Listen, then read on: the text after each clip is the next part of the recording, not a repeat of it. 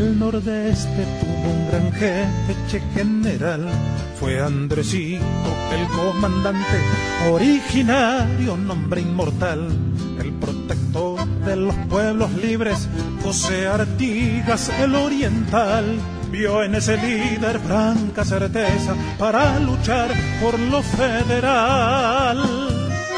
los perseguidos luego casados para esclavos de Portugal se hicieron eco del gran llamado los misioneros de aquel guarán vuelve tu nombre resucitado venciendo el tiempo que te ignoró. Vuelve tu nombre y es Andresito la patria grande que se frustró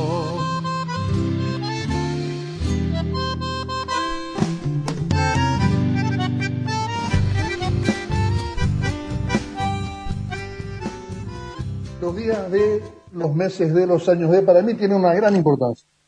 Y no quisiera que se ha visto, por lo menos mi pretensión, desde una visión estrictamente historicista, de recordar folclóricamente Artigas, no es, no es esa la idea, sino más bien una, un perfil cultural y político de la figura de Artigas. ¿Y por qué es septiembre, el mes de Artigas, de ahora en más, si se aprueba esta ley? Se cumplen 200 años que Artigas estuvo acá, a 40 kilómetros acá, cerca de la reducción de Santana, al pie del Cerro Santana. En su exilio, en víspera de su exilio hacia Paraguay. Lo dice Ana Ribeiro en tiempo de Artigas, lo describe muy bien, lo que era Andresito para José Artigas. Lo desmorona. Su melea tratado del Pilar se había quedado sin energía, sin fuerza, sin tropa y sin su ladero que daba ánimo. Todos esos valores encierra el artiguismo, el progreso, la justicia. Y se va a Asunción 30 años de exilio en una casita. Primero las afuera de Asunción, después lo trae al lado de su casa Carlos Antonio López. Pobre como un mendigo. Sus últimos cuatro mil patacones los entregó acá enfrente, a pocos, a pocos, a pocos metros de acá se lo entrega a los húsares, que lo puso como escolta Gaspar Rodríguez de Francia, diciéndole, este dinero es para los amigos que están en la isla de la Cobra. Ahí estaba preso Andresito. Ese tal vez sea el mayor valor que a mí, en términos de corazón, Aguito Pasalacua, se le mete en la piel. El valor de la lealtad, de la fidelidad a las personas y a un proyecto político. Ese fue José Artigas, protector de los pueblos libres, a quien hoy, si el pueblo y, a través de sus diputados lo permite y aprueban, va a ser ley esta conmemoración perenne de José Gervasio de Artigas. Muchas gracias por la paciencia de escucharme, señor presidente. Bueno, y lo fue nomás. Eh, estaban escuchando a Huguito Pasalacua, dijo él, a Hugo Pasalacua, eh, es el tengo entendido, vicepresidente de la legislatura eh, provincial y tengo entendido, además, que en el periodo anterior a este fue gobernador de Misiones. De repente todo esto me lo puede aclarar nuestro entrevistado, a quien vamos a tener el gusto de saludar una vez más, porque la última vez que conversamos con él fue a propósito de su libro, Andresito, Historia de un pueblo en armas. Eh, bueno, ese mismo Andresito que ustedes escuchaban a través de la, de la voz, de, ese chamamé, eh, eh, a, ver, muy correntino, porque, bueno, Santiago Delgado, que era quien escuchábamos, este, bueno, es de, es de Corrientes, justamente, y le dedicaba esa canción a, ese chamamé a, Andresito. Pero bueno, nuestro invitado de hoy es Pablo Camogli. Este, bienvenido, Pablo, un, gusto que estés aquí nuevamente con nosotros. ¿eh? Bueno, buenas tardes, el, gusto es mío, un abrazo grande a todos allí en, en la Patria Oriental y un abrazo muy grande para todo Montevideo, esa ciudad tan linda, así que feliz de estar con ustedes nuevamente aquí en el aire. Bueno, este, para, para nosotros también es un, enorme gusto, placer, y qué, qué fantástico esto. Eh, a ver, la, figura de Andresito en sí, eh, bueno, por historiadores como vos, Machón, este, Cantero, bueno, un, montón de, de, gente de, de misiones mismo, viene siendo reivindicado con mucha fuerza en las últimas décadas, este, ¿no? Se han, se han elevado monumentos muy importantes, no solo allí, también en Corrientes. Hay todo un, trabajo de, de, hurgar muy, pero muy a fondo. Y, y bueno, no, es de extrañar que, se concrete con un proyecto de ley como, como este de del diputado Pasalacua, este, y, y, bueno, que es todo un mes, eh, no solamente este septiembre, porque hacen 200 años de esa instancia del pasaje de Artigas a un, a un lado y otro del, del, Paraná, sino todos los septiembre, de ahora en, en, adelante, cosa que es realmente extraordinario. Pero bueno, en, en, esto con el diputado se movió un montón de gente, ¿no? Imagino que vos anduviste entreverado ahí también. Sí, sí, por supuesto, desde el principio de año que, vengo impulsando esta idea de, del mes de Artigas y, bueno, lo hablé con Hugo, con Hugo Pachalaco, que como vos decías fue, es el ex gobernador y actual vicepresidente de la Cámara, eh, y, bueno, él es un poco el que siempre trata estos temas históricos, porque bueno, tiene un, gusto por la historia muy grande, un conocimiento muy, muy importante. Yo le proponía a él hacer este año, el mes de septiembre, eh, que sea el mes de Artigas en Misiones, para poder trabajar un poco la figura de Artigas sobre todo en el nivel educativo, y, además generar esto, que es la atención de parte de los medios de comunicación a, partir de la sanción de una ley, y bueno, nos, llaman a los historiadores, hablamos, contamos el tema. Y, claro, remueve todo, seguro. Exacto, llama la atención pública la sanción de una ley, eh, y la verdad que Hugo, Hugo le dio una vuelta de tuerca más porque no solo estableció, propuso que sea este año, sino que sea todos los años, a partir de, de este año de 2020, todos los meses de septiembre en Misiones va a ser el mes de Artigas, los papeles públicos van a tener el encabezado del mes de Artigas en Misiones y, además, como te decía, esto se va a traducir en la elaboración de un material educativo, en lo que yo también estoy, como parte, digamos, del equipo de trabajo que ya está elaborando un material ahora. ¿Eso va para primaria, secundaria? ¿Para dónde va? Eh, para primaria y para secundaria estamos elaborando materiales para los dos niveles ahora un poco eh, rápidamente para este año, pero eh, para los años posteriores vamos a tener más tiempo para elaborarlos. Yo además trabajo en la elaboración de manuales escolares con la editorial Capeluz acá en Argentina, entonces desde esa experiencia voy a aportar mi conocimiento también para que en las escuelas misioneras haya un material elaborado en misiones que, rescate, que, explique, que difunda la figura de Artigas, pero fundamentalmente la figura de Artigas en su vinculación con la provincia de Misiones, que es obviamente la mirada que a nosotros más nos interesa por, por el significado que tuvo Artigas para, para la existencia misma de lo que hoy es la provincia de Misiones. Así que estamos muy contentos porque, bueno, machacamos durante todo el año y finalmente el Estado provincial, a través de la figura de Hugo Pasalaco y la Cámara de Diputados, esta ley salió con la, la, por, unanimidad, todos los diputados la aprobaron. Eh, bueno, empieza a ser empieza a saldar una deuda de honor que tenía la provincia de Misiones y nosotros los misioneros con, con Artigas eh, y, bueno, todos lo entendemos que es tan solo el puntapié inicial de, un, de una larga, eh, correcta ubicación de la figura de Artigas dentro de la historia misionera. Eh, ¿qué, qué, cosas van a hacer? Ya, a ver, desde en el plano educativo ya indicaste algo sustancial, tremendo.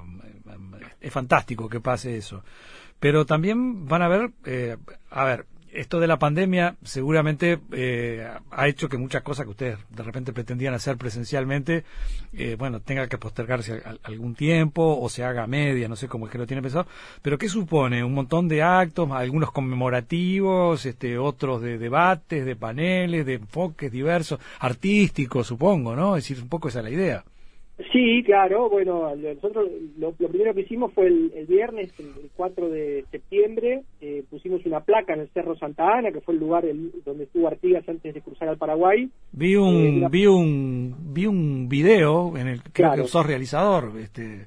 Bueno, también hice, yo hice un video, un video audiovisual desde mi página Misiones de Historia, un video de 10 minutos, un poco tratando de recrear como y contando cómo, cómo fue esa última noche de Artigas en, el suelo de los pueblos libres, que es un poco el enfoque un poco poético, si se quiere, que le dimos desde, desde la provincia de Misiones a esta recordación, eh, digamos, recordar la última noche de Artigas en el suelo de los pueblos libres antes de su exilio, por eso la, la actividad central estuvo eh, focalizada el 4 de septiembre y no el 5, que es el día del cruce. Claro. Y ahí en el Cerro de Santa Ana, que es el, parque, el parque temático de la Cruz de Santa Ana, que es un lugar turístico que tiene la provincia de Misiones muy lindo, eh, se puso una placa que en realidad es el primer paso para un proyecto más grande que ya tenemos elaborado y que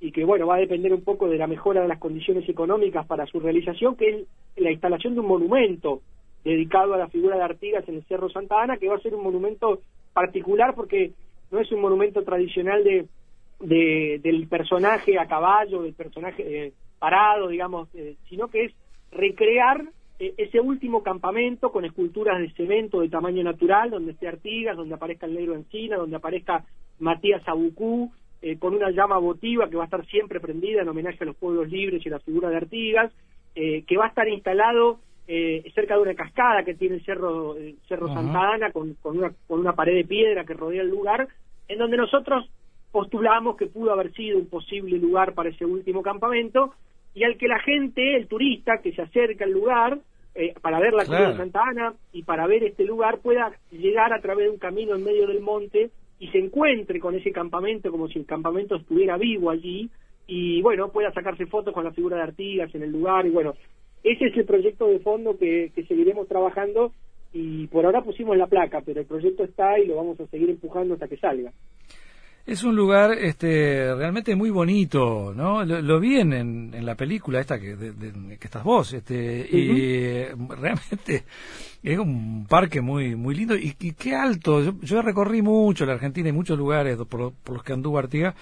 pero no había pasado por ahí. Que suponía que era un, un, cerro no tan alto, tiene su tiene su altura, ¿no? Este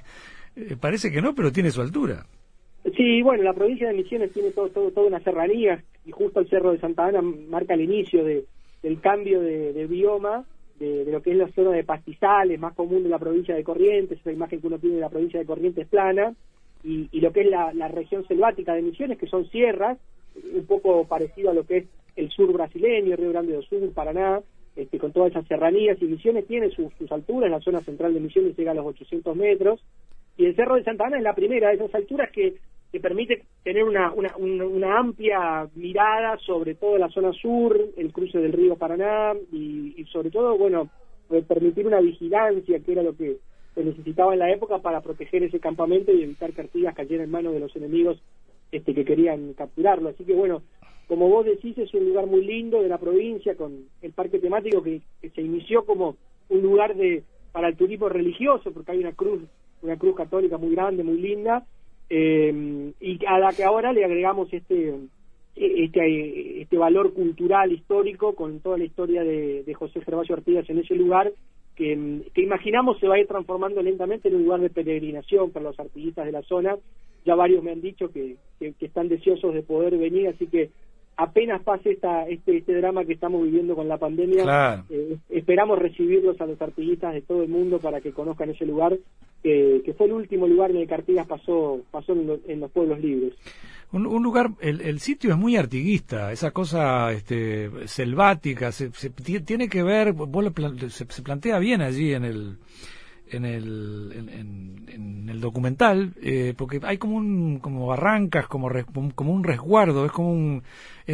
tiene un aire a, otros sitios, como puede ser una parte de, de, de, yo qué sé, donde está la meseta de Artigas ahora, eh, no, es, es, un, un, lugar muy, muy, es típicamente artiguista. este, eh, Y además la, la, la, escena final, yo, yo, digo que la escena final esa de Artigas rodeado de mulatos y de, indios guaraníes, Exacto. No, hay, no, hay, cosa más artiguista que eso, eso era el artiguismo, digamos, en definitiva y por eso terminó como terminó, digamos, ¿no? También, y por eso la historiografía, sobre todo la historiografía argentina, eh, intentó invisibilizar esa experiencia como, como intentó invisibilizarla durante tanto tiempo, porque el artiguismo expresaba eso, expresaba la posibilidad de que, criollos, mulatos, indígenas sean todos iguales y ocupen y tengan toda la misma preponderancia y, y tengan todos los mismos derechos en la realidad, no solo en, la abstracción de, de una proclama, sino en la realidad política y cotidiana. Y la provincia de Misiones, con su historia y su vínculo con el artiguismo, nos parece que aporta mucho en ese sentido porque el, el, caso de Andrés Guapurarí Artigas, que fue un guaraní que gobernó no solo una provincia, sino que en algún momento llegó a gobernar dos provincias. Corriente. Eh, ¿eh? Claro, Misiones y Corrientes, expresa un poco, es, en evidencia de hasta dónde estaba decidido Artigas a llevar el proceso revolucionario. Hijo adoptivo suyo, además. Hijo adoptivo y, hijo político, digamos, un discípulo político, alguien al que, al que José Artigas le tenía mucha confianza y mucho cariño y mucho aprecio y además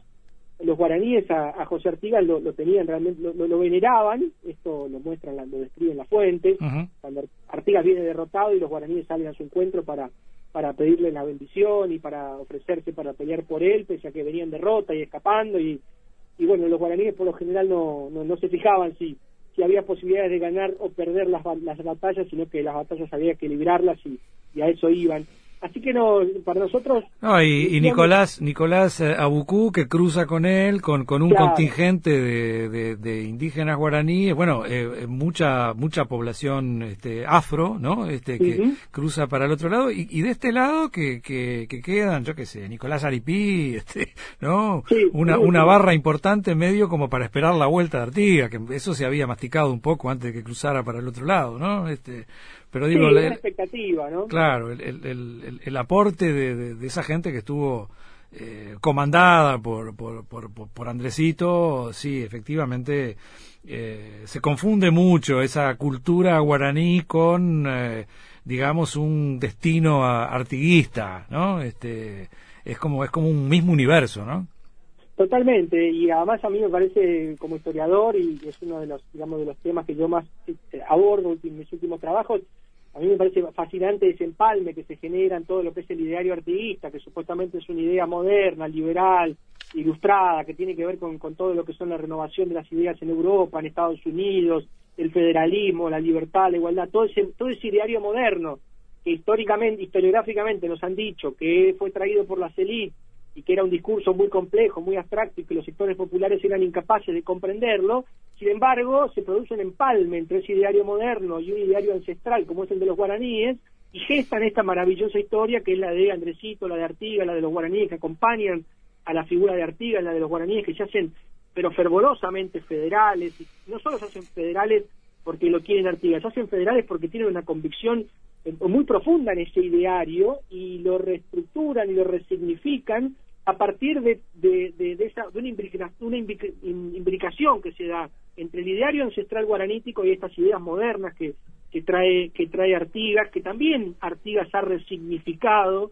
a partir de ese vínculo con lo popular, con lo autóctono, con lo nativo. Eh, eh, me parece, a mí como eh, historia de las mentalidades, si se quiere, me parece una experiencia muy interesante porque en cierta medida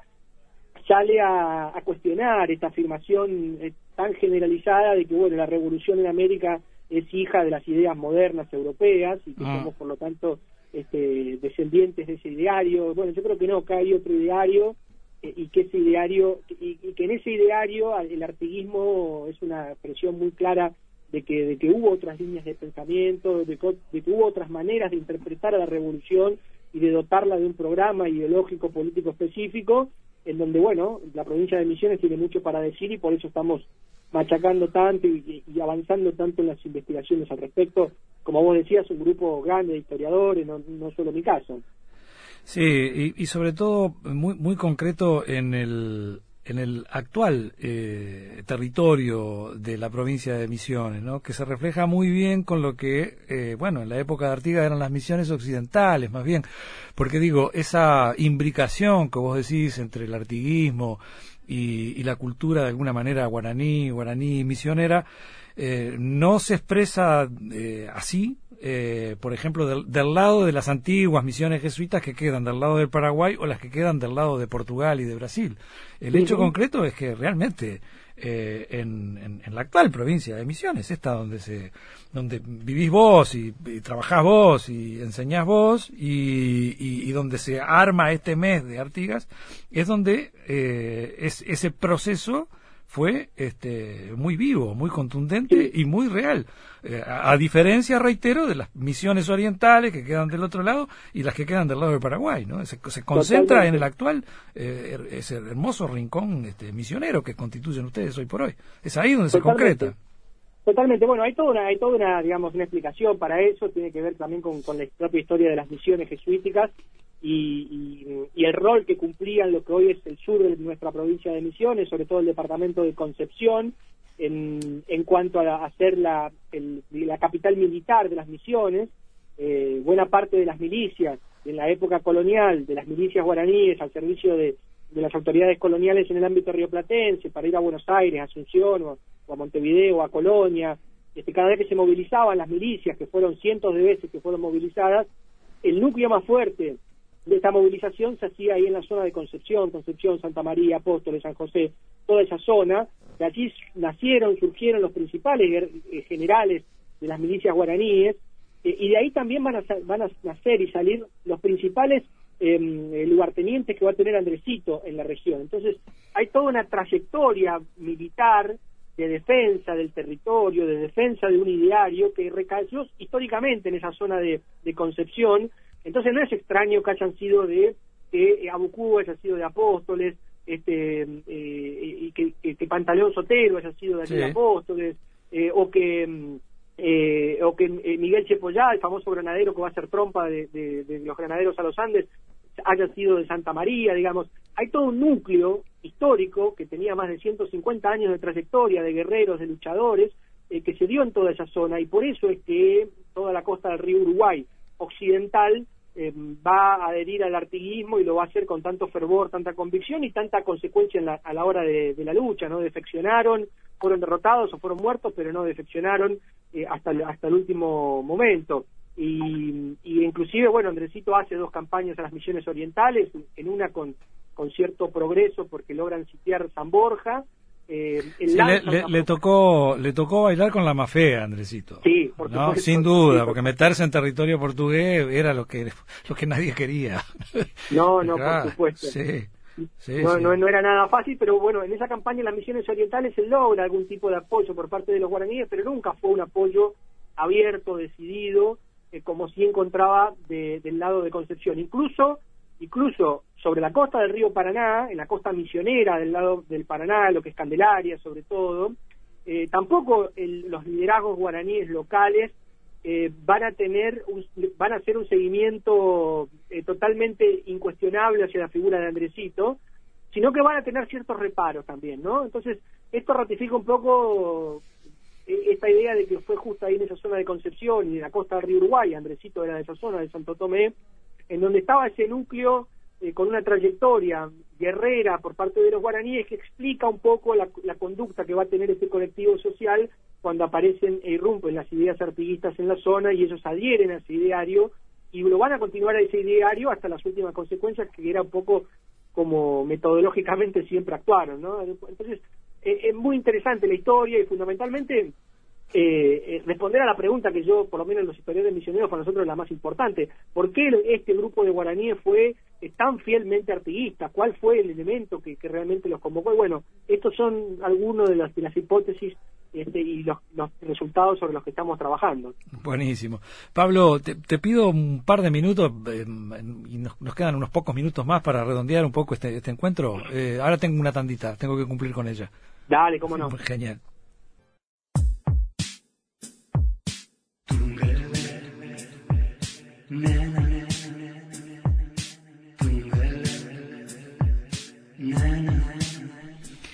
Bien, estamos en, diálogo con Pablo Camogli, eh, historiador, un hombre de, misiones, eh, con, numerosas publicaciones además, y buena parte de ellas, como esta, Andresito, Historia de un pueblo en arma, de eh, edición a nivel nacional, de toda la Argentina. Este, esto fue editado por Aguilar, nada más y, nada menos. Este, así que que eh, una, dos o tres preguntas muy muy muy puntuales eh, eh, a nivel de la sociedad en general Pablo la sociedad misionera en este caso bueno ni hablar un poco correntina también bueno ni hablar entrerriana donde se ha trabajado mucho. Cómo está el tema a nivel del grueso de la de la población el tema de, bueno de, esta cultura guaraní eh, misionera Andresito Guacurarí Artigas cómo, cómo, cómo, está y la presencia misma de Artigas cómo está en la en la provincia Y, bueno, estamos en, estamos en un proceso, ¿no? Porque, digamos, acá fue clave la decisión institucional de, instaurar a Andrés Guapuraría Artigas como prócer provincial. Esa decisión se tomó en el 2012. Eh, esto, obviamente, fue una invitación a que todos los misioneros empiecen a preguntarse sobre quién era este personaje. Yo te diría que hoy el 80% de los misioneros, este, por lo menos eh, sabe que hubo un Andrés Guapurarí y lo sabe ubicar en el tiempo y en el espacio, lo cual ya es bastante importante por ahí no sabe los detalles de la vida de Andresito, pero sí sabe que, quién fue, que fue gobernador de Misiones y que además fue gobernador de Misiones en la época de la Revolución y de la Independencia. Ya es un avance muy grande porque yo cuando fui a la escuela hace 30 años atrás nunca vi a Andresito, yo lo descubrí a Andresito de grande, de curioso, buscando libros. Ah. Este, entonces, bueno, ya hay un avance muy grande, mis hijos están en edad escolar y los dos, a los dos les hablan de Andresito en la escuela, los 30 de noviembre, ese es el acto de, Andresito en Misiones y el Día de la Bandera de Misiones y hablan de estos temas. Entonces, hay todo un trabajo que se ha hecho a partir de la figura de Andresito y yo creo que esto de Artigas es la segunda etapa que tiene que ver con, bueno, ya sabemos quién es Andresito, lo tenemos en el tiempo y en el espacio ubicado, ahora empecemos a ver el resto, quiénes eran las personas que lo acompañaban, cuáles eran las ideas que tenían y en definitiva empezar a preguntarse por qué se llama Artigas esta persona y cuál es el vínculo con José Gervasio Artigas que es un personaje no tan conocido, evidentemente, en, en, aquellas misiones, pero que a partir de esto, de la ley de Artigas, el mes de septiembre, eh, bueno, va a convocar a los misioneros a empezar a preguntarse sobre quién es. Estamos en un proceso que lleva su tiempo, que va a llevar su tiempo, pero que en la que estamos dando pasos importantes porque no solo se trata del esfuerzo de historiadores o del esfuerzo de, de, difundir una historia, sino que hay un compromiso institucional de la provincia de Misiones, del Estado provincial en su conjunto, de que esta historia empiece a instalarse cada vez más y de que los misioneros conozcamos esta historia. Así que te diría que en cuanto a la figura de Artigas estamos recién en una, en una etapa incipiente, pero creo que vamos por buen camino. Un, un Artigas, José Gervasio, que, eh, no sé si coincidís con otros historiadores, fue el, el primer gobernador de, Misiones. Así es. Cuando se instala en el Ayuí. Exactamente, sí. Oficialmente y todo. Claro, él fue, fue designado como, como este, en, en Yapeyú y con, con, un, con un título que era no era gobernador, pero en la práctica era eso, era fue el primer gobernador de, Misiones en esa época revolucionaria, y ese es el momento, o ese es el hecho que permite ese vínculo entre Artigas y los liderazgos guaraníes, eh, y, la manera en que empieza empiezan a filtrarse estas ideas federales, estas ideas de confederación, estas ideas de libertad y de igualdad, que te reitero, no como abstracción, sino como política práctica, que son las que van a interpretar los guaraníes y que son las que los van a invitar a los guaraníes a sumarse al proceso revolucionario, algo que hasta ese momento no habían hecho, porque por aquí pasó, antes de Artigas pasó Manuel Belgrano, este año se cumplió también, es el año belgraniano acá en Argentina,